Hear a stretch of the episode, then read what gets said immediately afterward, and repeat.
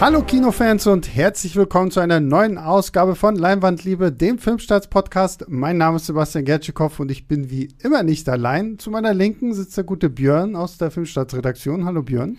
Ja, hallo. Und äh, zu meiner virtuellen Rechten sitzt der gute Sydney, seines Zeichens freier Autor für Filmstarts, kann man das so sagen? Ja, kann man so sagen. Generell freier, unter anderem halt auch für Filmstarts. Und das sogar schon ein paar Jährchen mittlerweile. Sehr gut. Ihr werdet sicherlich auch die ein oder andere Kritik von Sydney gelesen haben oder den ein oder anderen Artikel. Und äh, ja, ich freue mich, dass du heute hier quasi dein Leinwandliebe-Debüt mit uns feierst. Und äh, ja, das machen wir mit einem sehr großen Film, nämlich dem neuesten Werk von Guillermo del Toro, und zwar Nightmare Alley die Verfilmung eines Romans von 1946, wenn mich nicht alles täuscht. Ähm, und es geht über einen jungen Mann namens Stan, der gespielt wird von Bradley Cooper, der auch so, glaube ich, spielt es in den 40er Jahren eigentlich auch? Ja, es ist ja, ähm, es wird einmal 1939, ähm, ah, ja, okay. weil ja einmal erwähnt wird, dass Hitler gerade in Polen einmarschiert und einmal wird dann ja 1941 Stimmt, als Jahreszahl ja da noch genannt. Also da spielt es quasi Ausbruch Krieges, Anfangszeit, Zweiter Weltkrieg. Genau. Und äh, ja. diese, dieser gute Stan kommt bei einem Jahrmarkt an. Ich weiß gar nicht, kann man Jahrmarkt sagen im, im Englischen? Sagen so Karneval. Karneval. Ja, ne? ja aber, aber Karneval ist, ist halt was anderes. ähm, genau. Und, äh, Wanderzirkus. Wanderzirkus, ja. ja. stimmt. Gutes Wort. Ja, Wanderzirkus und äh, lernt dort äh, die Wege der, der Menschen kennen, findet sich natürlich wieder bei der, ja, in Anführungszeichen, Wahrsagerin Sina, gespielt von Toni Collette äh, und ihrem Mann, wo er dann so ein bisschen lernt, wie man, ja, so Vorhersagen trifft und will dann natürlich irgendwie sein eigenes Ding durchziehen, weil er glaubt, er ist für Größeres bestimmt ähm, geht dann mit seinem neu gewonnenen Wissen in die große Stadt, will hier groß rauskommen und trifft dann auf die mysteriöse Dame Lilith Ritter, gespielt von Kate Blanchett. Und ich glaube, das sollte erstmal grob reichen, um hier einen Eindruck zu bekommen, worum geht es denn in diesem Film? Und äh, meine erste Frage an euch beide: Wie steht ihr denn eigentlich zu Guillermo del Toro als äh, Erzähler, Filmemacher und Regisseur? Insgesamt äh, bin ich Freund von del Toro, wobei ich sagen muss, es ist jetzt kein Regisseur, der für mich eine absolute Qualitätsgarantie ist. Zum hm. Beispiel Pacific Rim. Ich weiß, gibt viele, die große Fans äh, von dem sind. Der hat mich überhaupt nicht abgeholt. Und selbst Shape of Water ist so ein Ding, wenn ich den schaue, denke ich, hey, der sieht gut aus, ist schön erzählt. Und sobald der Abspann einsetzt, verflüssigt er sich bei mir. Der ist mhm. ja sofort wieder aus dem Gedächtnis raus. Also ich bin dann eher bei Crimson Peak, äh, Pan's Labyrinth, den Hellboy-Teilen. Und ähm, Nightmare Alley äh, schließt sich bei mir eher, oder was heißt eher, der schließt sich bei mir auf das Crimson Peak, Hellboy, Pan's Labyrinth-Niveau an und nicht auf äh, Shape of Water. Wobei die von der Tonalität her, denke ich, schon gut zu vergleichen sind. Mhm. Björn? Ja, ähm, es geht mir ein bisschen ähnlich, außer dass ich Pacific Rim ganz, ganz großartig finde und Mr. seinen besten Film finde. Aber ähm, also er ist visuell für mich einer der interessantesten Filmemacher überhaupt und ich denke, da werden wir heute auch noch mal drauf kommen, weil es ist bei diesem Film wieder besonders einzigartig. Ähm, aber bei ihm fällt es mir oft schwer, und auch da werden wir vielleicht heute noch drauf kommen, ähm, emotional zu connecten. Und das hat mir bei Shape of Water schon so auch der letzte Reiz gefehlt, wobei ich Shape of Water insgesamt ähm, gut finde.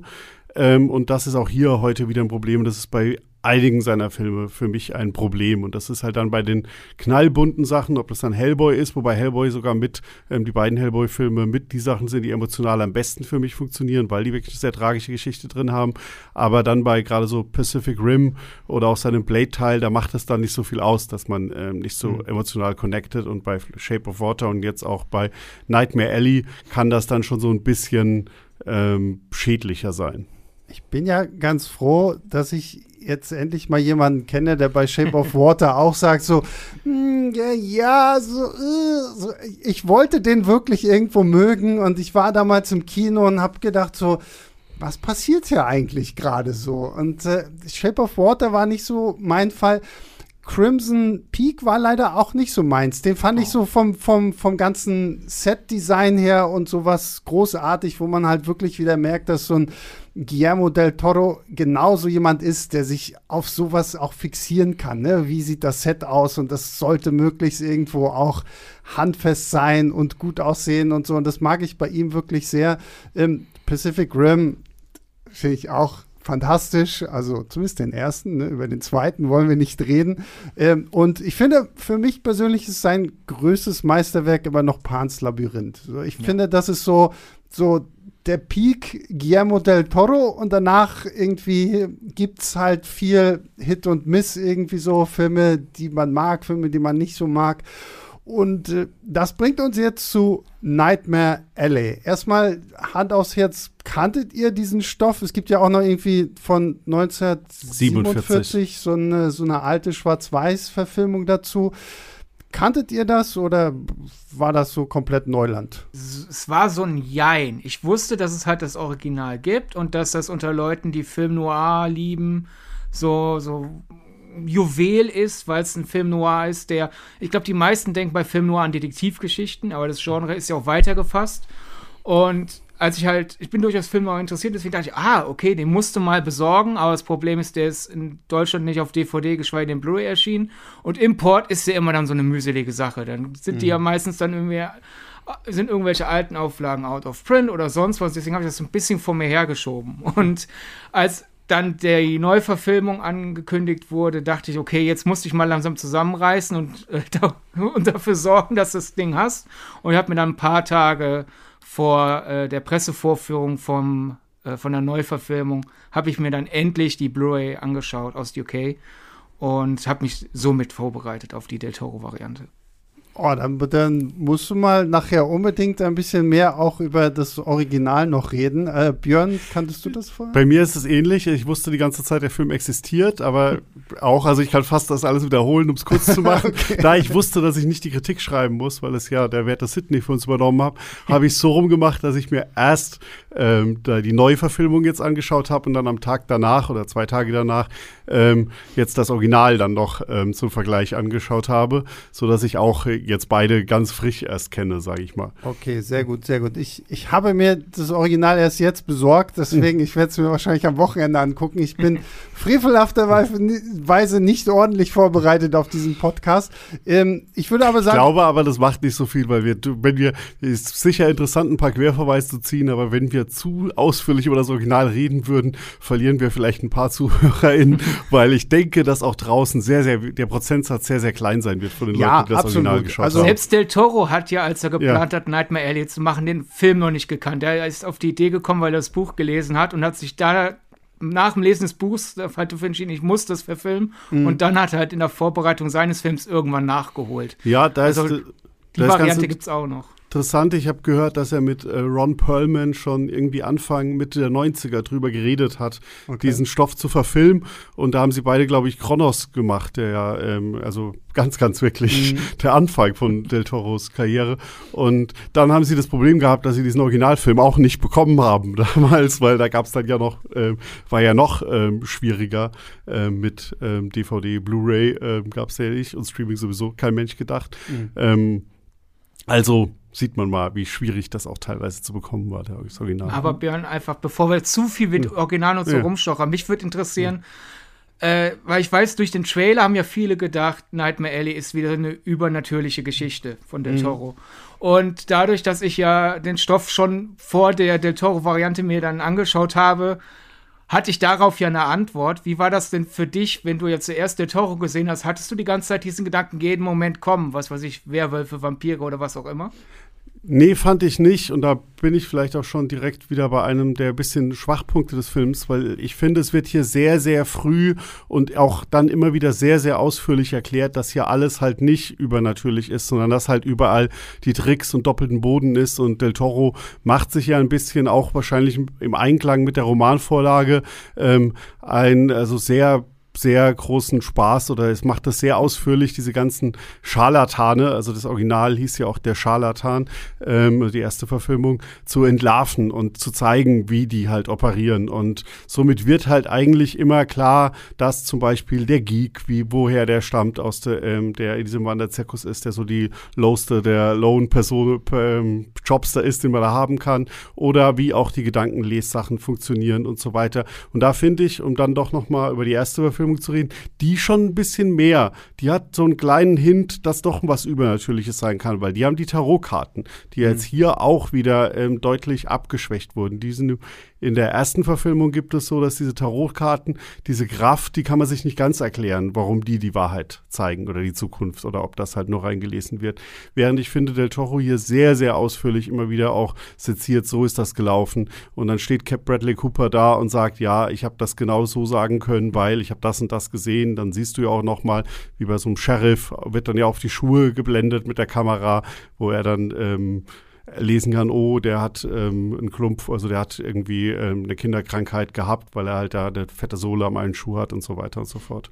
Ich habe aber tatsächlich gedacht, es würde irgendwas über, weil ich kannte vorher gar nichts, hatte halt irgendwie gefühlt nur diesen Titel, so Nightmare Alley und dann so ein bisschen gehört, ja, es geht irgendwie um Wanderzirkus, um fahrendes Volk und sowas alles. Und habe tatsächlich gedacht, okay, da kommt irgendwie auch so eine leicht übernatürliche Note mit dazu. Und ähm, ja, dann wurde, finde ich aber doch dann relativ schnell klar, okay, das ist ein bisschen bodenständiger, als wenn wir jetzt noch irgendwer warten, da kommen noch irgendwelche Elfen, Goblins oder keine Ahnung was.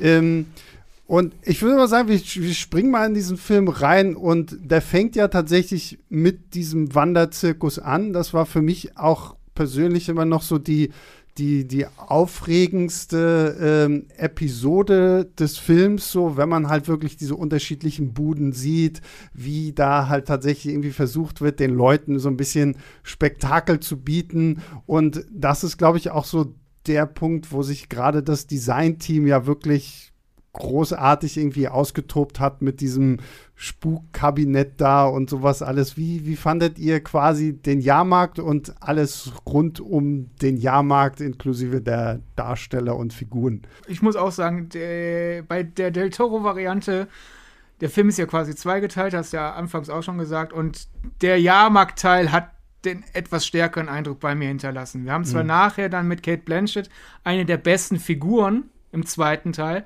Aber man merkt schon wirklich diese Liebe, die Del Toro einfach für diese Ästhetik hat. Und dann kommt komm noch hinzu, in dem ganzen Jahrmarktdesign sind ganz viele Kreise versteckt und das hat dann bei mir direkt diese Assoziation ausgelöst, oh, Höllenzirkel, Teufelskreise, mhm. Äh, dass man halt irgendetwas tut und irgendwann schlägt das wieder auf dich zurück und sowas und das war dann halt einerseits sehr atmosphärisch dann aber auch schön mit Bedeutung aufgeladen, ohne dass das von der Story abgelenkt hat. Und da habe ich mich sehr heimisch gefühlt in, äh, oder was heißt sehr heimisch gefühlt, sehr wohl gefühlt in diesem Teil. Und wenn dann der Schnitt kommt, weil wir sind in der Großstadt, ist es halt so ein bisschen so, ja, da ist jetzt ein bisschen ästhetisch die Passion nicht unbedingt raus, aber gedrosselt. Das fand mhm. ich ein bisschen schade. Ja. Ja, also, ähm, also du hast die Kreissymbolik ja schon angesprochen. Wir haben ja auch sehr viel noch mit Spiegeln und Farben. Und was ja schön ist, der Film steigt ja nicht ganz im Jahrmarkt ein, sondern wir haben ja einen kleinen Moment davor, wo wir sehen, wie Bradley Cooper ähm, sein Haus und eine scheinbar eine Leiche ähm, verbrennt und dann erst mit dem Bus zu diesem Jahrmarkt fährt.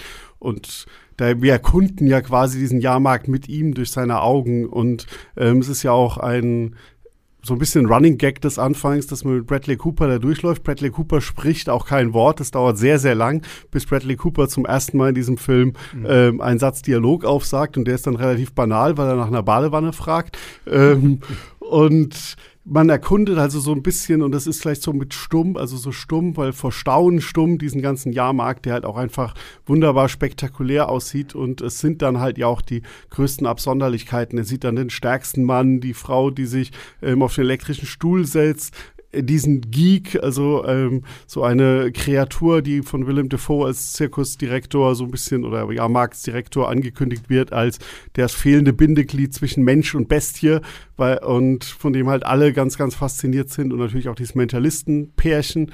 Ähm, und das ist einfach ähm, sensationell, wie äh, Del Toro da halt einfach diesen ganzen Jahrmarkt ähm, zum Leben erweckt und was ich auch beeindruckend finde, ähm, immer wieder sehr, sehr weite Perspektiven, die eingesetzt mhm. werden. Also es ist, man sieht sehr, sehr viel immer im Bild. Also das ist wirklich nicht so, wir haben hier mal zwei Buden eingebaut und dann äh, müssen wir mit der Kamera halt so nah ran, dass ihr nicht ähm, merkt, was da, mhm. dass da hinten dran nichts mehr ist, sondern sehr weit, aber gleichzeitig nicht ähm, ähm, so, so ein typisches Show-off-Moment, die man dann ja oft hat. Hey, wir zeigen euch einfach mal, was wir alles machen, sondern du hast halt ein Gefühl, es trägt bei zu dieser Geschichte, weil du halt zum Beispiel diese kreisrunden Elemente, die eine sehr wichtige Rolle ähm, spielen, weil auch ähm, sehr, sehr früh über diese Erzählung und über diesen Jahrmarkt und was er sieht und was er erfährt, schon sehr viel vom Ende angedeutet wird. Und zum Beispiel für mich ähm, war, was das, was am Ende passieren wird, auch ohne Kenntnis zu dem Zeitpunkt mhm. der Vorlage, relativ früh offensichtlich.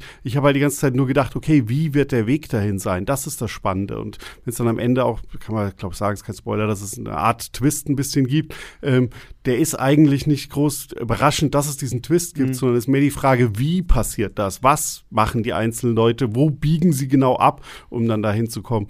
Und dadurch fand ich, das hat diese erste Hälfte wirklich schon ähm, sehr früh ähm, angedeutet. Und der Film ist ja insgesamt, haben wir noch gar nicht gesagt, zweieinhalb Stunden lang. Ähm, und diese ganze erste Hälfte ist fast schon ein eigener Film. Und der Moment, wenn er diesen Jahrmarkt verlässt, das ist dann Bradley Cooper steigt mit Rooney Mara, ähm, die ähm, auch eine Frau spielt, die auf diesem Jahrmarkt ist und die noch ähm, wichtig wird, ähm, in so einen Lastwagen und er hat jetzt endlich das, was wonach er gestrebt hat, nämlich ein Buch, das sind die ganzen Mentalistengeheimnisse und es ist quasi schon wie ein Ende des Films. Der ist da schon zum ersten Mal so ein bisschen zu Ende und mhm. es dauert auch einen kurzen Moment und dann kommt dieser Schnitt und dann heißt es plötzlich zwei Jahre später und gefühlt fängt dann so ein bisschen ein neuer Film an.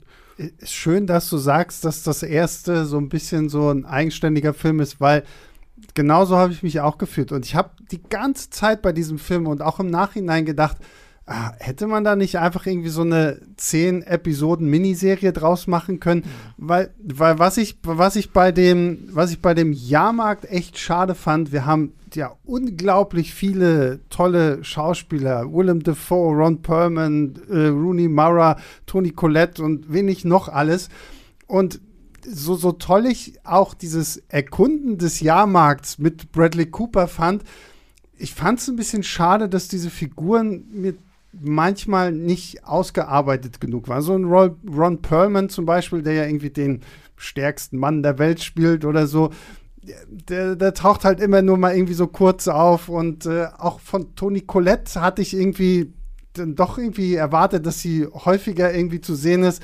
Also, als ich aus dem Film rausgekommen bin, habe ich gedacht, okay, ich will den Jahrmarktfilm davon in, in zwei Stunden Länge haben. Und äh, weil alles, was danach kam, fand ich war mir persönlich ein bisschen zu, zu lahm und zu vorhersehbar. Dass der Jahrmarkt dir schon andeutet, was möglicherweise kommt, das fand ich wiederum cool, weil das, finde ich, war so dieses, ja, irgendwo wirst du genau dahin kommen und dann passiert auch genau das. Ähm, aber so danach, finde ich, war für mich so ein bisschen die Luft raus. Da fand ich den Jahrmarkt besser und hätte irgendwie mehr Tiefe mir beim Jahrmarkt äh, gewünscht. Lustigerweise hatte ich den Miniseriengedanken auch, aber dann mehr, deswegen hebe ich das vielleicht für später auf, wenn wir vielleicht auch noch in den Spoiler-Teil kommen, bei der zweiten Hälfte. Ich fand die erste Hälfte eigentlich ähm, so und hätte mir da gar nicht so viel mehr gewünscht gebraucht. Und ich fand dieses ganze ja. Vorandeuten, dieses Zeigen ähm, mit ähm, auch all der Symbolik ähm, auch sehr gut. Ich hätte mir dann deutlich mehr Fleisch in der zweiten Hälfte gewünscht und mhm. gedacht, dass er da eigentlich noch mal ähm, so eine Stunde Laufzeit gut hätte gebrauchen können und deswegen vielleicht dann keine zehnteilige Miniserie, aber so eine drei- oder vierteilige. um den Miniseriengedanken da mal aufzubrechen, ich hätte das äh, mir nicht gewünscht. Also um auf das, was Björn vorhin äh, sagte, aufzubauen, sozusagen, es ist für mich war der Film, war auch bei Original so, ist jetzt also nicht, dass ich durch das Vorwissen diesen Gedanken hatte, sondern irgendwie, so wie die Geschichte angelegt ist, war es halt statt lachend in die Kreissäge rennen, eher so schluchzend in die Kreissäge mhm. schleichen. Und das kann ich zweieinhalb Stunden, kann das für mich noch gut funktionieren. Über eine Miniseriendauer wäre das dann für mich, mhm. glaube ich, zu, zu schnell witzlos. Und daher bin ich mit der Laufzeit vollkommen zufrieden. Ich glaube, ich hätte mir halt einfach, damit die zweite Hälfte nahtlos anschließt, einfach äh, da etwas mehr Interesse am, äh, einfach am Produktionsdesign gewünscht, dass da dieses Art Deco, aber glanzlos, genauso beeindruckend aussieht wie halt der Jahrmarkt. Und ähm, vielleicht einfach noch ein paar weitere interessante Nebenfiguren, statt dass halt eigentlich mehr oder weniger hm, Blanchett die zweite Hälfte allein tragen muss. Also Cooper ausgenommen. Cooper ist natürlich die Konstante, mhm. aber auf dem Jahrmarkt hat er mehr Co-Stars, die, die da mitziehen können. Und in der zweiten Hälfte ist es hauptsächlich Blanchett. Und mhm. das ist dann äh, ein Minuspunkt bei der Laufzeit.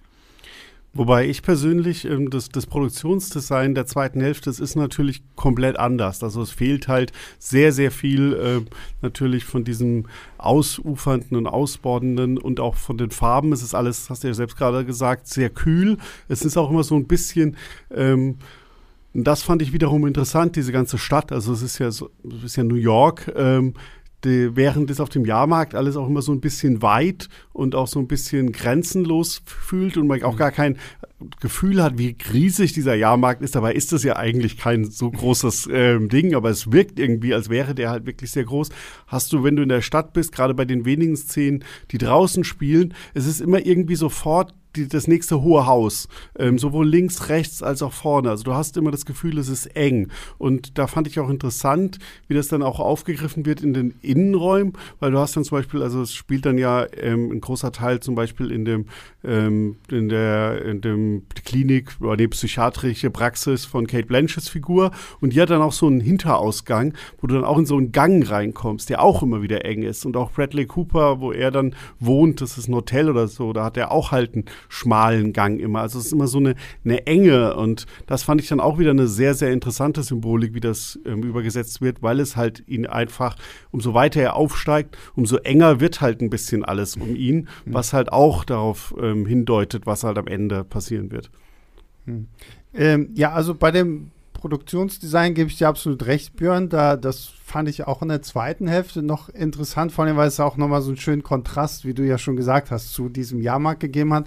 Aber ich gebe auch Sydney absolut recht, dass so ein bisschen von den Figuren einfach was gefehlt hat, so, weil jetzt hatten wir wirklich nur noch so dieses dieses Duo äh, Bradley Cooper, Kate Blanchett, Rooney Mara war halt zwischendurch mal da. Dann haben wir noch Richard Jenkins als so der große, ja, weiß nicht, Big Bad, den es gilt, hier irgendwie auszunehmen. Und da versuchen sie ja dann irgendwie gemeinsam ihm da so ein bisschen was vorzugaukeln und vorzutäuschen. So, da hat es mir dann halt wirklich einfach so ein bisschen gefehlt, äh, so wie ihr beide so schön gesagt habt, so dieses Fleisch, so, dass da, da ein bisschen mehr einfach bei rumkommt um, um diese, um diese Story, so dieses, weil Bradley Cooper wird ja hier so ein bisschen zum Hustler, der versucht da jemanden äh, auf äh, beste Art und Weise irgendwie zu verarschen, um halt an Kohle zu kommen, ne?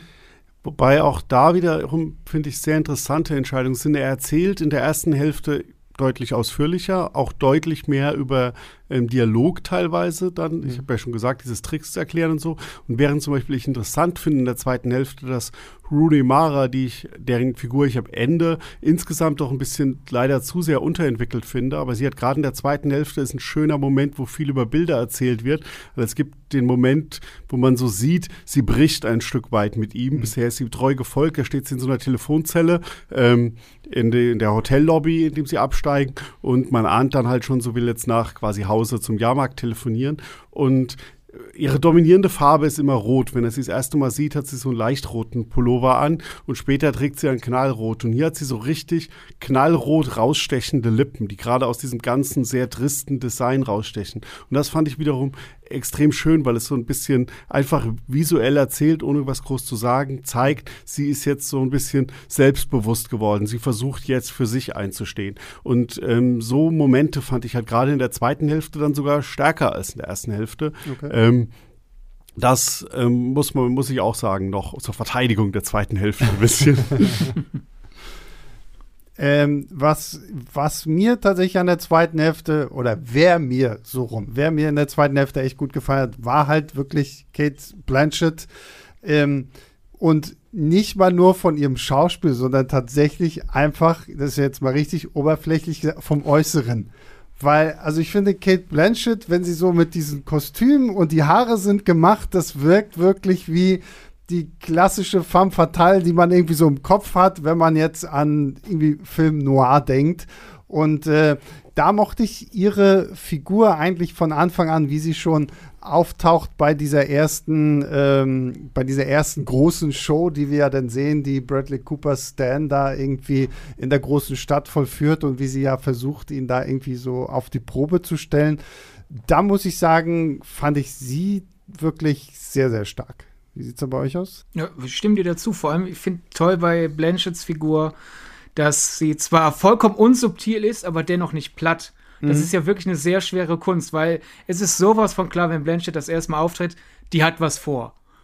Die hat jetzt nicht einfach gerade Langeweile, wenn sie da bei diesem Trick, den Bradley Cooper vorführt, den anfängt zu hinterfragen, sondern die hat irgendein höheres Ziel. Also ist so, sofort klar, wie man sie einschätzen soll, ist es eindeutig eine Antagonistin für Bradley Cooper. Und dennoch ist eine Frage, was, was genau hat sie vor? Ist es einfach, ist sie quasi sein Gegenstück und sie will einfach nur ein bisschen äh, Kräfte messen, weil es ihr Spaß macht und äh, sie sich einfach selbst damit ihr Ego streichen will? Oder hat sie irgendwelche monetären Gründe? Oder ist es vielleicht doch irgendwie zwischen den beiden ein ganz seltsames, perverses Sexspiel? So, ah, jetzt mhm. habe ich den besseren Trick geführt, aber jetzt hast du den besseren Trick und so weiter. Und daher ist da immer noch so eine gewisse Anspannung drin, obwohl man von Anfang an weiß, ja gut, die hat was vor. Ja, ich bin, also für mich sind die ähm, Szenen mit ähm, Kate Blanchett und ähm, Bradley Cooper leider so ein bisschen die schwächer, teilweise, also nicht alle, die schwächeren Momente ähm, des Films, weil ja, ich, das ist auch schwierig zu beschreiben. Ich, also Kate Blanchett ist, ist super, aber ich finde auch ihre Figur ist in diesem Punkt ist teilweise ein bisschen zu sehr ausbuchstabiert und da wird ein bisschen zu viel ähm, außenrum um sie erzählt und was sie will. Und ich finde, ich weiß aus der Kritik von Sidney, dass er ganz, ganz groß begeistert ist von Bradley Cooper. Ich finde gerade in diesen gemeinsamen Szenen Bradley Cooper sehr schwierig, äh, weil es ist, also er, er, spielt das sehr steif, das, das soll teilweise auch so sein. Ähm, aber ich finde gerade, dass da so diese ganze Chemie, die halt gerade auf dem Jahrmarkt davor zwischen den Figuren ist oder die auch zwischen Bradley Cooper und Rudy Maha immer wieder so ein bisschen zu spüren ist, die ähm, zumindest in der ersten Hälfte, die äh, kommt da halt für mich nicht so. Und ich habe mich ja die ganze Zeit gefragt, ähm, was machen diese beiden Figuren da zusammen? Warum sind die da jetzt zusammen? Wo ist diese gegenseitige Faszination, die auch mhm. irgendwie da ist? Weil es geht ja nicht nur darum, sich ähm, vielleicht zu beschwindeln oder so, sondern wie Sidney gerade gesagt hat, es ist ja eine, eine, gewisse erotische Spannung auch einfach da. Und die wurde für mich zu sehr behauptet. Die kam zu wenig aus dem Schauspiel der beiden raus. Und das liegt für mich vor allem ein bisschen an Bradley Cooper. Jetzt darfst du Bradley verteidigen. ja, gut, was, was, was soll ich da groß sagen? Ich sag's halt nicht so. Aber für mich hat Cooper gut funktioniert, dass er äh, immer steifer wird. Äh, äh, Im Laufe des Films fand ich, war für mich irgendwie Sinn und, Sinn und Zweck. Also er, er wird ja im, immer mehr zur Rolle, äh, sozusagen. Also die Figur, die er spielt, wird immer mehr zu einem schlechteren Schauspieler, obwohl sie immer erfolgreicher wird. Und daher äh, hatte ich da jetzt nicht das Gefühl, dass da die Chemie fehlt, weil Cooper schlecht spielt, sondern eher, dass das Stan einfach immer mehr zu, zu einer Hülle wird und deswegen da nicht mehr viel Raum ist, um Chemie zu, zu haben. Ja, das ist jetzt echt so die Frage, ne? Also ich, ich mochte sie beide irgendwo auch, aber ja, diese, diese Frage der Chemie ist halt schon echt schwierig. Also ich kann, das, das Schlimme ist, ich kann euch beide verstehen.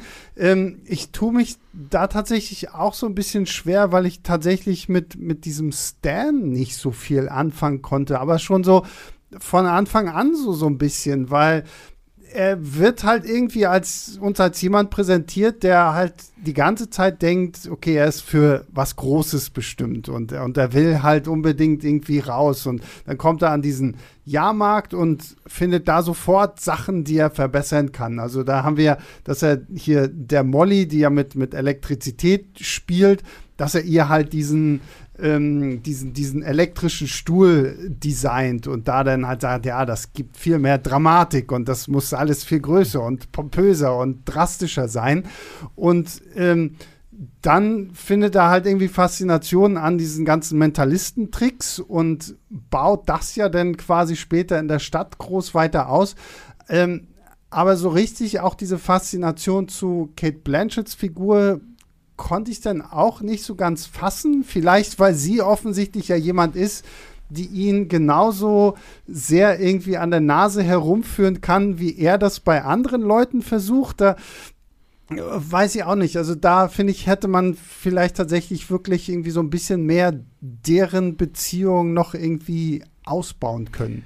Ja, also da, mir fehlt da ein bisschen die Laufzeit und es ist auch ähm, so, also es gibt ja einmal, ist natürlich klar, warum Bradley Cooper das erste Mal von ihr fasziniert ist. Es fängt ja mhm. an mit, dass es natürlich ein klarer monetärer Gedanke ist. Er sagt, oh, die ist eine Psychiaterin, die Reichsten der Reichen der Stadt haben ihr die Geheimnisse anvertraut. Wenn ich die alle weiß, kann ich so tun, als wäre ich ein Hellseher und denen ihre ganze Vergangenheit erklären. Das ist ja logisch.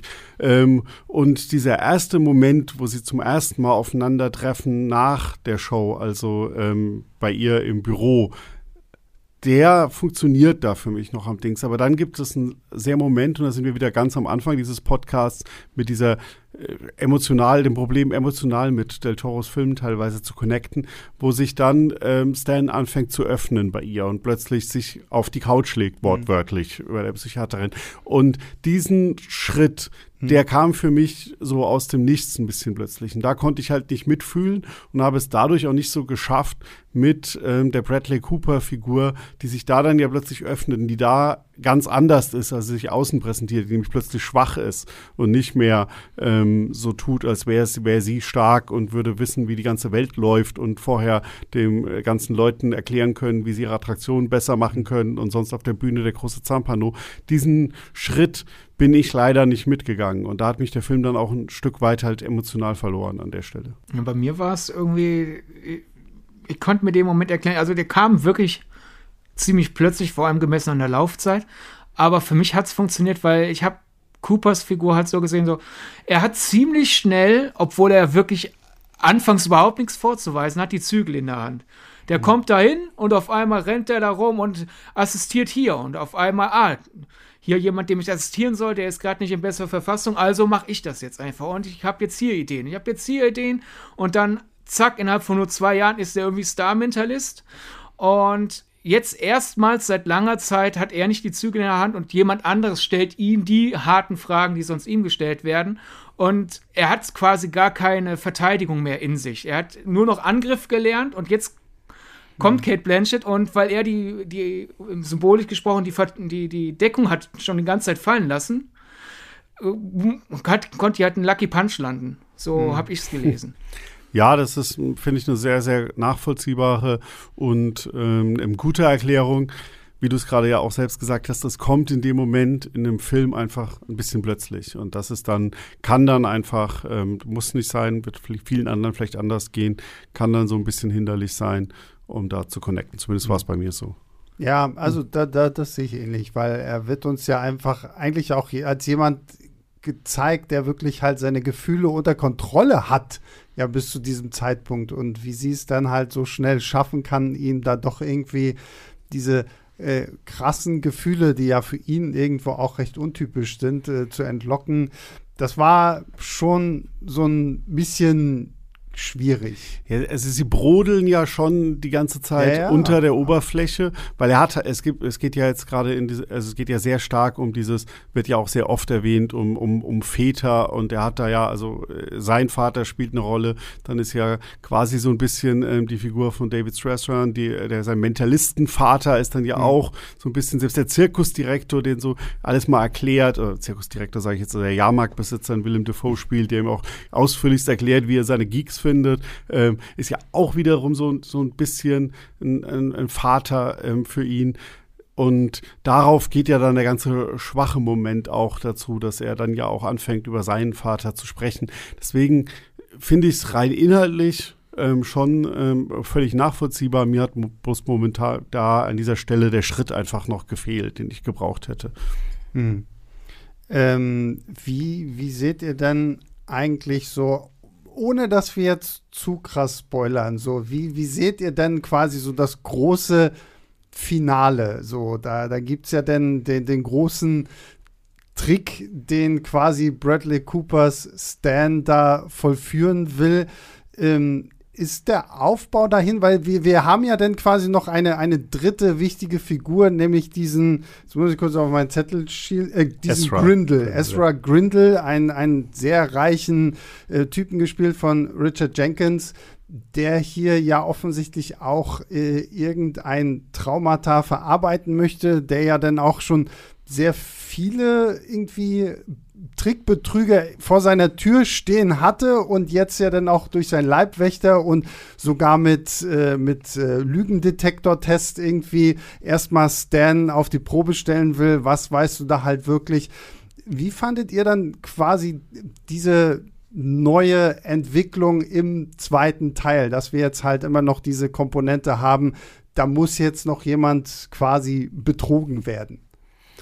Ähm, also ich glaube, wir müssen gleich am Ende noch mal einen kurzen Spoiler-Teil machen. Das machen wir ähm, gerne, ja. Aber ähm, um, das, um spoilerfrei zu bleiben, also man kann ja mal sagen, dieser Ezra Grindel ist halt so der, der super mächtige, gefährliche Mann in New York, aber super skeptisch gegenüber allem, mhm. was halt irgendwie angeblich übernatürlich ist, wie Bradley Cooper ja behauptet zu sein. Ähm, und der heuert ihn dann ja trotzdem an und er zieht ihm halt nach und nach das Geld aus der Tasche, aus der Tasche. Und das fand ich alles ähm, sehr gut erzählt dann passiert halt was am Ende, dass er sagt, jetzt will ich aber hier konkret den nächsten Schritt machen.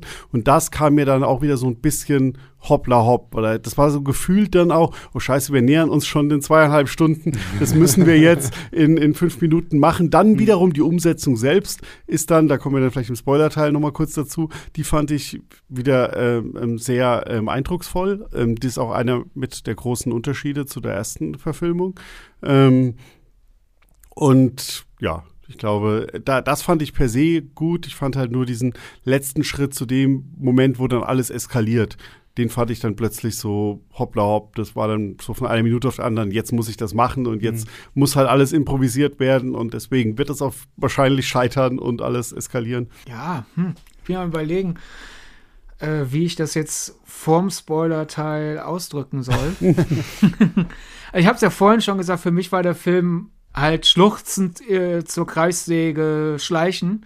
Und daher kam, kam für mich das alles überhaupt nicht hoppla hopp, sondern es ist ja einfach, allein, dass es ja anfängt auf dem Jahrmarkt noch mit, mit diesen Mentalistentricks, da würde ich ja immer noch sagen, gut, da sind vielleicht ein paar leichtgläubige Leute im Publikum, die, denen man vielleicht nicht gewisse Dinge sagen mhm. sollte, aber generell ist das ja kein Verbrechen, was da passiert. Das ist ja, das sind ja ehrbare Tricks, die lernen halt einen Code auswendig, aber statt zu sagen, wir haben einen Code auswendig gelernt, ist es halt Gedankenlesen, weil das ist natürlich mhm. interessanter. Das ist ja alles, wenn wer jemals in einer Zaubershow war, spielt ja dasselbe Spiel mit. Ich denke nicht wirklich, dass da Dinge verwandelt werden, sondern interessant ist, wie schnell sind die mit den Händen. Mhm. Deswegen, das ist ja alles in Ordnung. Ja. Aber da werden ja schon die ersten Brotkrumen gesät und okay, du kannst, wenn bald du dich anfängst, diese Sache zu verlieren, willst du immer mehr und wir sehen Bradley Cooper ja schon ganz am Anfang, wie er halt verbrennt. Wir sehen, da ist also eine kriminelle Energie. Also ist für mich klar, okay, irgend, es wird nicht lange dauern. Sobald sich ihm die Gelegenheit bietet, wird er auch versuchen, damit Trickbetrug zu betreiben. Und das sehen wir ja dann in, den, in der zweiten Hälfte nicht nur mit diesem Ezra Grindel, sondern das ist ja auch dieses Pärchen, wo ähm, hier Miss Kimball gespielt von Mary Steenburgen, wo er ja auch wirklich, finde ich, schon die moralische Grenze überschreitet, weil da ist, da ist ein kummervolles Paar und da kommt er an mit diesem äh, esoterischen Gewäsch. Mhm.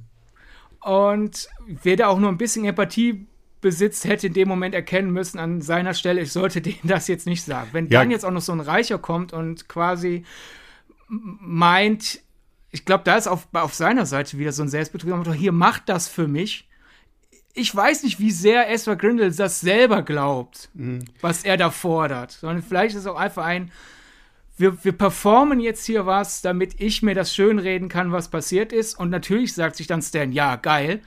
Und er ist halt schon längst weit außerhalb dessen, was er gelernt hat und was man tun sollte, dass das nicht gut geht.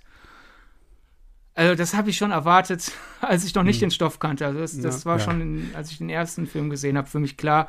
Ja, gut, wir nee, sind also eh bald beim Ende. ne, es ist ja also gerade die, äh, die, die, ganze mit, das ist alles, finde ich, ähm, sehr schön auch hergeleitet mit der ersten Frau, die ja da quasi ein bisschen hinters Licht führt, wurde das erste Mal auch dieses, merkt dann wirklich richtig, oh, was für eine Macht ich habe und warum stehe ich da eigentlich auf der Bühne und die Leute bezahlen ein bisschen Eintritt und von dem kriege ich sowieso nur festes Gehalt ab. Warum sage ich denen nicht persönlich und lass mich richtig fett bezahlen?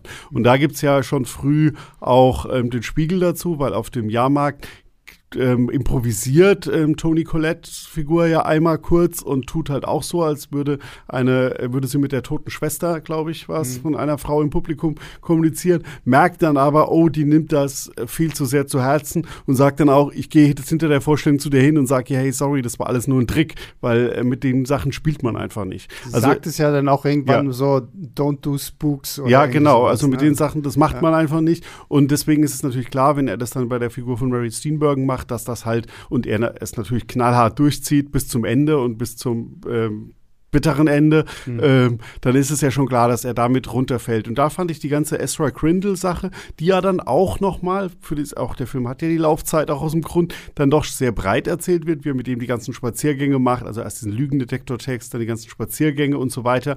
Bloß der letzte Switch zu Ezra Grindel, mir reicht jetzt nicht mehr, dass du ähm, sagst, was ähm, meine tote, die tote Geliebte mhm. ähm, von mir erzählt, sondern ich will jetzt handfeste Sachen. Dieses und ich muss das jetzt sofort liefern innerhalb mhm. von äh, Minuten ja. gefühlt. Also ich finde bei dem Film auch, wenn sie nicht, man hat bei dem Film sehr, also mir ging es so, ich hatte sehr wenig Zeitgefühl, wenn sie nicht einmal halt wirklich 1941 als Jahreszahl reinschmeißen und einmal halt sagen, dass der Typ, der aussieht wie Charlie Chaplin, gerade Polen überfallen hat, äh, würde mir völlig die zeitliche Orientierung ja. fehlen, wie viel Zeit da überhaupt immer zwischen den einzelnen Sachen vergeht. Ähm, und das ist schade da ein bisschen, weil du gefühlt improvisiert der jetzt gerade seinen ganzen äh, Act innerhalb von Minuten, nachdem er die Figur äh, den anderen vorher äh, es geschafft hat, monatelang hinzuhalten oder ähm, auszunehmen. Wahrscheinlich sollten es nur ein paar Tage sein, die er gemacht hat und am Ende auch noch mal ein weiterer Tag oder so. Mhm. Aber das hat das für mich so ein bisschen halt dieses Hoppla-Hopp wirken lassen. Aber du hast da gerade äh, unbewusst, hm. vielleicht, vielleicht auch bewusst, äh, nochmal einen Spiegel gerade erwähnt, der hm. im Film passiert. Weil Ezra Grindel sagt ja nicht nur hier, mir, reicht es, dass du nur erzählst, sondern mach auch, sondern eine der Sachen, die er auch sagt, es reicht ihm sinngemäß zitiert, ich weiß den genauen Wortlaut nicht hm. mehr, es reicht mir, dass du ein schlechtes Gewissen machst. Mhm. Jetzt sorg mal dafür, dass ich ein ja. gutes Gefühl habe. Ja. Weil alles, was Bradley Cooper bis dahin erzählt, ist halt immer, oh, sie haben das getan und sie haben das getan und sie haben das getan. Und er will, auf, er verliert auf einmal halt die Geduld und sofort muss dann das Reinwaschen sein. Das ist dann ja wieder ähnlich wie halt äh, die vor ein paar Minuten besprochene Kate Blanchett, Bradley Cooper Therapiesession. So, mhm. das, das, sind beides fragile Typen, die halt super angreifen können. Der eine halt ein mhm. Meisterbetrüger oder er denkt, er ist ein Meisterbetrüger und der zweite ist einfach nur ein Betrüger, der viel Glück hatte und wenig Konkurrenz und dann halt diesen mächtigen Tycoon. Mhm. Und sobald halt einmal zu viel gestochen wird, fallen die komplett in sich zusammen und werden auf einmal ungeduldige Kinder. Also ich glaube da fast, dass da äh, eine bewusste Parallele drin ist. Ich würde es jetzt auch fast tippen, weil er sagt dann ja auch ähm, irgendwie auch so sehr harsh und ich glaube mit ähm, I don't fucking, I fucking know what I have done oder so und jetzt bitte, ähm, das musst du mir nicht die ganze Zeit erzählen, was ich alles gemacht habe, sondern ich möchte jetzt bitte ähm, mal was dagegen tun können und Abbitte leisten. Ähm, das stimmt. Das ist natürlich auch ähm, ein, ein sehr auch ähm, intensiv geschriebener Moment dann und dann auch alles, was danach kommt. Und spiegelt das wiederum sehr schön wider, was natürlich ein leitendes Motiv ist des Films, was mir jetzt in der, während der Vorstellung gar nicht so bewusst war oder beim darüber nachdenken. Dafür haben wir diesen Podcast, damit man sich nochmal reflektieren kann. Ähm, eine Frage habe ich noch, bevor wir irgendwie in unseren Spoiler-Teil gehen. Was mir bei Guillermo del Toro jedes Mal wieder auffällt und manchmal fällt es mir irgendwie mehr, manchmal weniger auf, sind diese enormen Gewaltexzesse, die dann auch dementsprechend immer gezeigt werden müssen. Also das so, das reicht irgendwie nicht die Andeutung, sondern man muss halt irgendwie es auch alles immer noch irgendwie sehen. Und ja, auch Nightmare Alley hat ja so ein paar Sequenzen dann gerade im großen Finale, wo ich mir dachte, so, muss ich das jetzt so explizit sehen? Ja oder nein? Das ist jetzt meine Frage ich dachte, an euch. Darauf beide. kommen wir im Spoiler-Teil zu sprechen. Aber er kann ja völlig unspoileriger sagen, weil das ist schon sehr früh am Anfang und das ist ja auch schon ein Gewaltexzess, ähm, weil der Geek, ähm, also dieser Irre des, des, des ähm, Wanderzirkus, ähm, ist ja ein ähm, lebendiges Hühnchen, beziehungsweise beißt den Hals durch, reißt den Kopf ab. Und das ist ja auch schon sehr grafisch und sehr blutig, was man in der ersten Verfilmung sieht man da überhaupt nichts. Da wird die, der wandert die Kamera woanders hin und man hört dann nur Geräusche. Ähm, und da finde ich das genauso wie dann im Finale. Im Finale ist der Splatter-Moment vielleicht ein Tacken drüber, Ja. aber ähm, es zeigt halt sehr viel von dieser ähm, Brutalität, die halt nur einmal einfach da ist in diesem Moment und wie, wie die Menschen auch handeln, beziehungsweise halt, ähm, wozu dieser Geek, was ja auch für die Gesamterzählung wichtig ist, überhaupt getrieben wird, das zu tun. Mhm. Ähm, das illustriert die Brutalität der Szene. Ja, aber bei dem, bei dem Geek, finde ich, kann ich es noch verstehen, weil es uns zusätzlich halt noch mal, weil wir, man erkennt ja sofort, okay, der Geek ist jetzt nicht irgendwie, wie wir halt erwarten, so ein, so ein fantastisches Wesen, sondern da steckt eigentlich eine ziemlich, ziemlich traurige Geschichte hinter und dass es zu diesem Punkt kommt, dass er da lebendigen Hühnern irgendwie den Hals durchbeißt, finde ich halt krass, aber so, ähm, so, zum Schluss nachher so in diesen Gewaltexzessen, die uns das Finale dann bietet, wo ich mir dachte, so hätte, also Ich glaube, ich reg das- mich da jetzt auch nicht irgendwie ja. doll drüber. aber Ich finde es einfach nur immer wieder erstaunlich, dass ein Guillermo del Toro es immer wieder schafft, irgendwie solche krassen Elemente halt in seine Filme dann doch irgendwo mit einzubauen. Vielleicht kann Sidney spoilerfrei beantworten. Ich müsste dann jetzt, warum ich denke, dass der Gewaltexzess hab am Ende Sinn macht. Eine spoilerfreie Antwort und dann können wir ja in Spoiler Sehr gut, beantworten. Nämlich, ich glaube, äh, zu 50 bis 60 Prozent wäre die Antwort von Del Toro etwas, was Tarantino mal in einem Interview geantwortet hat, als er gefragt wurde, warum sind deine Filme immer so gewalttätig? Ich glaube, die Antwort wäre halt, weil es Spaß macht. Okay. Das ist so 50 bis 60 Prozent, glaube ich, die Del Toro-Antwort und die 50 bis 40 Prozent wären halt einfach, es ist das Wachrütteln. Du hast die ganze Zeit diese, selbst wenn alles einen dramatischen Unterton hat, wenn man den Film halt ein bisschen oberflächlicher schaut, weil wir gehen da ja rein mit dem Wissen, wir müssen danach drüber reden und schreiben. Wenn man einfach nur reinschaut, weil ich will mir den neuen Del Toro-Film anschauen, denke ich, man kann sich von dieser ganzen Atmosphäre um den Finger wickeln lassen. Man denkt ab und zu, ah, das ist aber gerade nicht nett, was er macht. Aber naja, dann ist es ja auch noch Bradley Cooper. Der hat ja ein charmantes Lächeln und sonst was. Und du brauchst dann halt einfach bei drei, vier prägnanten Momenten quasi diese Ohrfeige, wo der Toro quasi sagt, warum lässt du dich von mir um den Finger wickeln? Das war eine sehr schöne Ja, das, spoilerfreie Antwort. das war wirklich eine sehr schöne, das wäre das ähnliche, ich hätte es bloß spoilerig ausgedrückt. ähm, was ich aber noch mal ähm, spoilerfrei erwähnen will, sind, sind zwei Sachen, die wir noch nicht gemacht haben. Einmal, welche Szene ich persönlich sensationell finde und weil, wir müssen ja sagen, es ist ja im Endeffekt ein Drama. Ähm, Sidney hat das so schön be beschrieben. Wir schauen jemanden zu, der in die ähm, schleichend, in die Kreissäge reinschleicht ähm, und trotzdem hat es ja sehr viele Genre-Elemente und da gibt es eine sehr frühe Szene, die ja so aus dem Horrorfilm stammen könnte, wenn Bradley Cooper in das ähm, Horrorhaus auf diesem Jahrmarkt reingeht, weil der Geek ausgebüxt ist und ähm, da rumläuft und wie da die Kamera ihn begleitet und man das mit ihm erkundet, fand ich besser als in sehr, sehr vielen Horrorfilmen, die ich gesehen habe. Und dazu muss man allgemein nochmal ähm, die Kameraarbeit einfach loben. Ich finde die sowas von sensationell bei diesem Film, auch weil dieser Film spielt fast ausführlich, fast ausschließlich in Dunkelheit. Es ist fast immer irgendwie Nacht, es regnet, äh, beschissen oft äh, scheinbar rund um diesen Jahrmarkt. Die hat da nicht so den besten Standort. Gut, ähm, sonst danach in New York ist ja auch tiefster Winter, also auch immer wieder dunkel und trotzdem und äh, wirkt, hat dieser Film immer eine gewisse Helligkeit und du erkennst da auch was. Also ich finde, ähm, einige Leute bei Marvel sollten sich das mal anschauen und vielleicht fragen, ob sie hier den Kameramann ähm, der Lawson mal haben wollen, weil bei denen, wenn es dunkel wird, man dann sehr, sehr wenig erkennen kann, oft ähm, am Ende. Das fand ich ähm, beeindruckend, wie das alles ähm, gefilmt und ausgeleuchtet ist, auch noch jenseits der, was wir schon gesagt haben, dass diese, und das ist ja auch wichtig, damit diese ganzen opulenten Sets und dieses ganze tolle Postproduktionsdesign, auch Make-up und Kostüm überhaupt zur Geltung kommen. Ähm, dann ich weiß, äh, wollen wir jetzt noch einen Spoiler-Teil haben? Ja oder nein? Ist es jetzt noch irgendwie. Ja. Du bist der Boss, ich habe da nichts zu sagen. Okay, also Björn möchte. Gut. Ähm, bevor wir aber zum Spoiler-Teil kommen, machen wir jetzt das Fazit, damit alle, die sich das anhören und nicht gespoilert werden wollen, einfach erstmal wissen, okay, was gibt's denn jetzt für Punkte? Sydney, da du die Kritik geschrieben hast und hier quasi dein Debüt feierst, darfst du einmal anfangen. Kurz nochmal dein Fazit, zwei, drei Sätze und deine Sternewertung. Wenn ihr mein kurzes Fazit haben wollt, lest doch einfach meine Kritik. Die ist eloquenter als das, was ich jetzt spontan sagen könnte.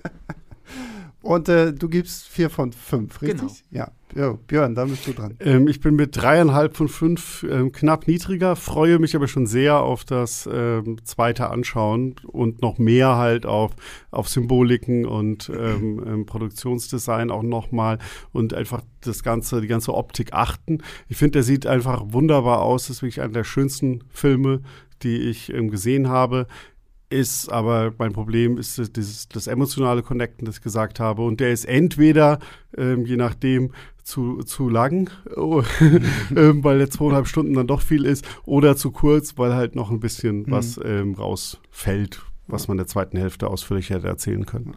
Gut, und dann gehe ich noch einen halben Stern runter und sage drei Sterne, weil ich pflichte euch komplett bei.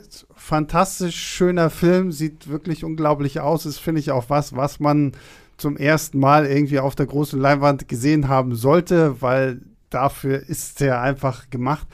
Ich fand so, erzählerisch hat er mich irgendwo nicht so ganz abgeholt und auch wenn wir jetzt hier gesagt haben, ja, er deutet schon viel an, ich finde, er ist sehr vorhersehbar an vielen Stellen, das haben wir ja auch schon gesagt. Teilweise ist es irgendwo auch ein bisschen gewollt, aber mich hat es dann einfach nicht so krass abgeholt. Auch der, der Twist, über den wir dann vielleicht gleich noch im Spoiler-Teil sprechen werden, war nicht so meins und viele von den Figuren, finde ich, hätte man dann irgendwo auch noch weiter ausbauen können, aber dann wären wir wahrscheinlich bei dreieinhalb Stunden gewesen. Oder, wie ich vorhin schon gesagt hätte, vielleicht dann doch lieber irgendwie bei so einer kurzen HBO-Miniserie oder irgendwie sowas. Ähm, ja, so. Und damit, liebe Leute da draußen, kommt jetzt der Spoiler-Teil. Also Spoiler, Spoiler, Spoiler. Wenn ihr euch Nightmare Alley jetzt noch nicht durch Spoiler versauen wollt, dann hören wir uns nächste Woche wieder.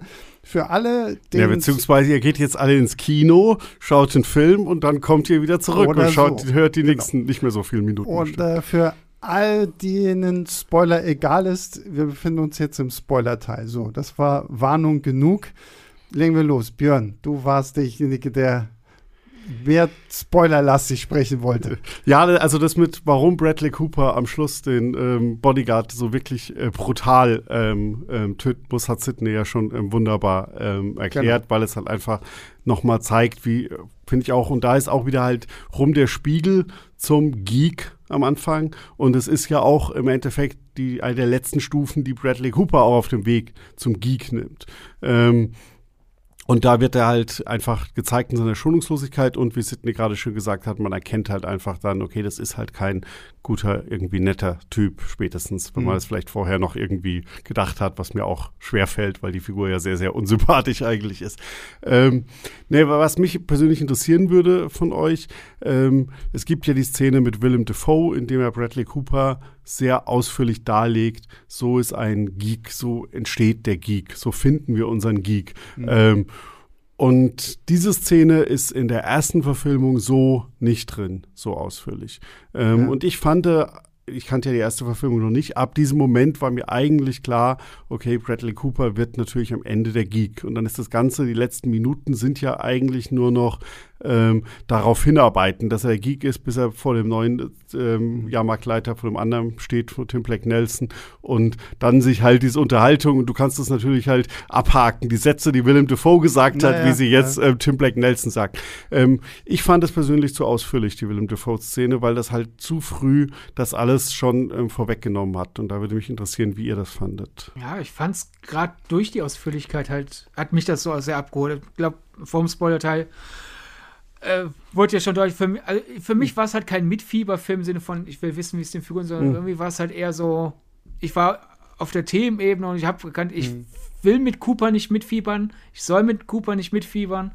Und daher war das für mich dieses ankündigen quasi, wer weiß, wie viele Filmminuten vorm Schluss, wie, der, wie das Ende sein wird, war das halt eher so einerseits quasi wie so ein Zirkusakt, so nach Motto, ah, ich habe die Vorbereitung gesehen, mal gucken, wann der Payoff kommt und andererseits aber halt auch einfach so, so, so ein Stoß in die, in die Magengegend, der dann geblieben ist und dann Motto, okay, ich weiß, was passieren wird, aber wie wird es dahin passieren? Und dadurch, dass das dann nachher nochmal in dieselbe Gegend stößt, ähm, hat es halt wehgetan, aber nicht auf so einer emotionalen Ebene, auch der arme Kerl, sondern eher so auf einer intellektuellen Ebene. So, guck mal, wie schlecht Leute sind und wie sowas passieren kann und Hochmut kommt vor dem Fall und das alles. Mhm. Also, äh, ich glaube, ohne die Defoe-Szene, so wie Del Toro das erzählt, wäre das Ende einfach nicht so es, es wird nicht so hängen bleiben im Kopf, glaube ich. Ja, weil ich war so ein bisschen für mich wie dieses äh, Phänomen von Chekhovs Gun, so nach dem Motto, wenn du eine Waffe irgendwie zeigst, ja. dann muss sie irgendwann noch abgeschossen werden und so nach dem Motto, wenn wir so ausführlich über den Geek sprechen, müssen wir auch einmal sehen, wie jemand zum Geek wird und ja, ich weiß auch nicht, ob man es jetzt in der Ausführlichkeit gebraucht hätte. Ähm, und ich weiß auch nicht, so, ich meine, man sieht ja so dann später, so wie, wie ähm, Stan dann halt auch so die, die ersten Shots bekommt, so, wo du dich schon fragst, na, ist da schon was drin, so, weil äh, Willem Defoes äh, Charakter hat ja erklärt, ja, er packt da dann ja schon ein bisschen was rein, so, damit die dann auch gleich so diese Abhängigkeit bekommen und so. Ähm, so weit gehen wir ja dann nicht, aber wir wissen ja letztendlich, worauf es hinausläuft. Ähm, ja, also das fand ich tatsächlich, das fand ich noch irgendwo ganz witzig, weil es halt tatsächlich so dieses Hochmut kommt vor dem Fall Thema denn wirklich noch mal schön zu Ende führt. Ja, also ich, ich finde es persönlich einfach, es ist dieser, ist das Problem, das ich ein bisschen öfter mit diesem Film jetzt habe, dass er das so deutlich ausbuchstabiert. Also, mhm. dass ähm, die Willem Dafoe-Szene vermittelt dir ja dieses ganze Geek-Werten innerhalb von zwei, drei Minuten einmal gebündelt in einer Unterhaltung. Genau. Und da bei der ersten Verfilmung kriegst du das ja ein bisschen beiläufiger nebenher mit, finde ich halt. Und da ist es ich finde, ich finde, da wirkt das zu stark und dann wiederholt es sich halt am Ende nochmal, womit wir natürlich wieder bei der ganzen Spiegelthematik und so auch äh, sind. Aber dafür war mir die Szene einfach halt ein bisschen zu blatt einfach aus, ausbuchstabiert, weil es halt einfach nur eine Unterhaltung zwischen zwei Menschen ist, in denen mhm. dann halt ja, das alles erklärt wird. Ja, aber das ist, glaube ich, das ist, glaube ich, halt auch so eins dieser allgemeinen Probleme, die ich mit diesem mhm. Film habe, so dass du halt wirklich finde, sehr, sehr genau weißt, wo geht das alles hin. So, klar bleiben dir so ein paar Nuancen irgendwie fern, so, gerade was, was ja auch Kate Blanchett angeht, so, okay, was, was, was will ihre Lilith Ritter jetzt da wirklich? Und ähm, aber das war immer so, so ein bisschen der Punkt, der mich gestört weil gefühlt am Anfang schon klar war, okay, irgendwann wird hier der gute Bradley noch zum Geek. Ja, ich, ich finde es da in dem Punkt interessant, dass ein Film, der so viel und so toll visuell erzählt, mhm. dann doch in Dialogen und ähm, den Zuschauer und die Zuschauerinnen da draußen so viel an die Hand nimmt ja. und ähm, dann ein bisschen durchführt. Also das ist mir mehrmals wie, aufgefallen. Ma, wie macht denn das, das, dieser Originalfilm? Ja, da ist der da auch so, äh, ist der da auch so, ich sag mal in Anführungszeichen plump oder ist das äh, subtiler gelöst? Ich fand ihn dahingehend schon subtiler, weil ich auch einfach auf wie die Hauptfigur angelegt ist. Die sind sehr ähnlich, mhm. aber Tyrone Power spielt im Original oder in der ersten Verfilmung äh, die Figur nicht ganz so ignorant, wie Bradley Cooper sie spielt. Weil mhm. es ja nicht nur Hochmut kommt vor dem Fall, sondern ist ja bei Coopers Figur eigentlich wirklich eine intensive Ignoranz, weil es ist ja nicht nur die Geek-Szene mit Willem Dafoe, sondern eigentlich, es gibt zwei Arten von Dialoge eigentlich nur in dem Film. Nicht entweder äh, Performance mhm. oder ich hau dir eine gigantische Warnung in die Fresse und du denkst, oh ja, das finde ich inspirierend, genau das mache ich jetzt. Mhm. und daher ähm, äh, denke ich, es, es, musste so plump sein, in der Art, wie, wie Cooper es spielt, weil äh, das untermauert halt einfach nochmal wirklich seine intensive Ignoranz. Und wäre da mhm. halt ab und zu mal eine unsubtile Warnung, könnte man am Ende sich rausbringen, ach, das hat er ja nicht kommen sehen. Mhm. Ja, ja, Ja, das stimmt. Also die Warnung, ja, die sind fast sogar dann in der ersten Verfilmung noch mal ein bisschen deutlicher, wo die Leute mit den Tarotkarten, also hier, hier wird ihm ja auch einmal gesagt, es gibt ja dieses, auch diese Tarotkarte des hängenden Manns heißt es, glaube ich, mit dem, mit dem ja auch gesagt wird, was ihm alles passieren wird. Ich weiß jetzt nicht, ob wir den ersten Film auch noch spoilern wollen. Der endet nämlich sehr anders. Ähm, das Wir ist, sind im Spoiler. Ja, ja, aber es ist gut. Und also das ist ein Film von 1947. Ja, das wird der erste Teil. Der erste Teil hat nämlich quasi ein Happy End. Er wird, er ist zwar kurz der Geek, aber er wird dann von ähm, Molly wieder gerettet hm. und ähm, kriegt halt noch dieses nachgeschobene Happy End, was äh, per se ähm, ja, was unpassend ist, was halt ein bisschen der Zeit auch geschuldet ist. Damals durftest du halt auch so einen Film nicht so ja. radikal ähm, ähm, erzählen. Aber was halt interessant ist, da wird Molly halt dadurch gleich doppelt auch ein bisschen eine stärkere Figur, weil sie auch vorher diese ganze, der ganze Betrug an diesem ähm, Ezra Grindel, jetzt in der Neuverfilmung, dass das auffliegt, ist ja Ezra Grindel der Auslöser. Ja. Er reißt sich los, geht hin, schnappt sich sie und stellt dann fest, äh, das ist ja gar nicht ähm, die tote, meine tote Liebe, sondern das ist ja eine völlig andere Frau. Im der ersten Verfilmung macht, bricht sie ab mittendrin und sagt mhm. plötzlich, ich kann nicht mehr, ich kann den nicht weiter anlügen.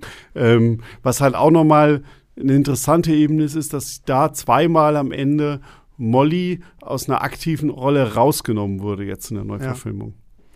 Ohne dass ich es jetzt bewerten will, außer mit dem, dass das nachgeschobene Happy End, das funktioniert ja. halt überhaupt nicht, weil es halt einfach nur, ich jetzt die Liebe, die Kraft der Liebe überwindet dann nochmal alles und dann ist alles doch wieder gut. Aber Ja, da kurz zu Anmerkung, also ich stimme dir komplett zu, da ich generell die Frauen, Frauenrollen in der ersten Verfilmung ein bisschen stärker finde. Ja.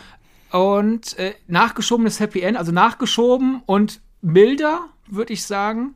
Aber Happy End würde ich es nicht sehen, weil für mich ist das eigentlich quasi nur, wir sehen ihn jetzt quasi zum Beginn seiner Reise dazu, dass äh, Molly und Stan quasi die neuen ähm, Pete und Sina werden. Weil für mich ist mhm. eigentlich klar, würde man eine Fortsetzung drehen, wird er irgendwann der Alkoholiker, der dann ja. irgendwann zum, äh, zum Brennspiritus greift und daran stirbt. das stimmt natürlich, das ist, ähm, ähm, das ist so, dass das wird auch deutlich angedeutet im Original, dass er jetzt quasi einfach nur in die Fußstapfen tritt und da wird das ja sogar noch deutlicher, weil da ähm, Pete heißt der Pete, gell, der mhm. Dings, auch schon früh sagt, dass er eigentlich der Geek wäre hier in dem Dings ja. und diesen Job hätte, wenn es nicht ähm, die Sina gäbe, die ihn halt so noch ein bisschen durchschleppt und dafür sorgt, dass er dann doch nicht ganz so sehr abstürzt und nur eine Flasche in der Nacht trinkt und zumindest noch halbwegs performt bei der Bühnenshow. Ähm, da finde ich aber auch noch eine Sache, die man, äh, über die wir kurz im Spoilerteil noch reden können, weil sie mich interessieren würde, und zwar der Tod von, von äh, Pete. Ähm, das ist ja durchaus auch, also das ist in der ersten Verfilmung auch anders gelöst, meiner Meinung nach das sogar ein bisschen besser, ähm, weil es ja die Frage ist, er säuft sich ähm, tot und wir sehen und ähm, Stan gibt ihm ja die Flasche, mit der er sich totsäuft. Also lädt da ja auch Schuld auf sich. Ähm, jetzt in der Neuverfilmung sehen wir, wie eben vorher Willem Dafoe's Clam zeigt, hier sind die zwei Kisten. Das eine ist der normale Alkohol, sage ich jetzt mal. Das andere ist der hochprozentige, mit dem du halt die Grätsche machst. Und dann, wenn er später ähm, ähm, der Pete eine Flasche Alkohol holen soll, sieht man ja sehr deutlich in der Neuverfilmung, dass er den guten Alkohol nimmt und damit eigentlich gar aber sieht man das so deutlich? Ja, es ist, sind diese, ich finde die Flaschen, die Flaschen sahen anders aus. Das waren die kleinen Flaschen. Okay. Ähm, und also zumindest war es für mich so, vielleicht korrigiert er mich, wenn es Dings Ich hatte es in dem Moment so, er holt den Guten, hat also quasi nur die Schuld auf sich geschoben, dass er ähm, ihm halt Alkohol gegeben hat. Mhm. Im in der ersten Verfilmung hat er eigentlich auch den guten Alkohol, versteckt ihn aber kurz in der Truhe und dann gibt der Pete den Alkohol, holt ihn aus der Truhe raus und vergreift sich und nimmt da die falsche Flasche, nämlich den schlechten Alkohol okay. und ja. gibt ihm also doppelt Schuld auf sich geladen, weil er auch weiß, mhm. dass dann am Ende, scheiße, ich habe ihm den falschen Alkohol gegeben. Und das fand ich ein bisschen interessanter.